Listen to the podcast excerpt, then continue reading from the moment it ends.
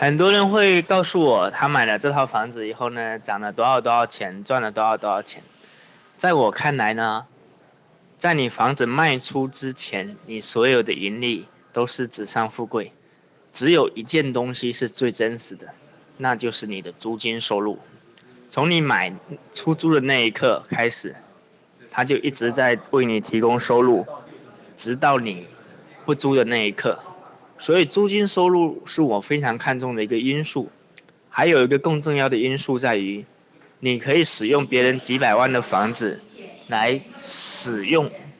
并且获得租金收入，这就是被动收入来源。我的目标是培养一千个人能够获得一百万的被动收入每一年，这样子呢，他就能够更好的操作买卖的房产。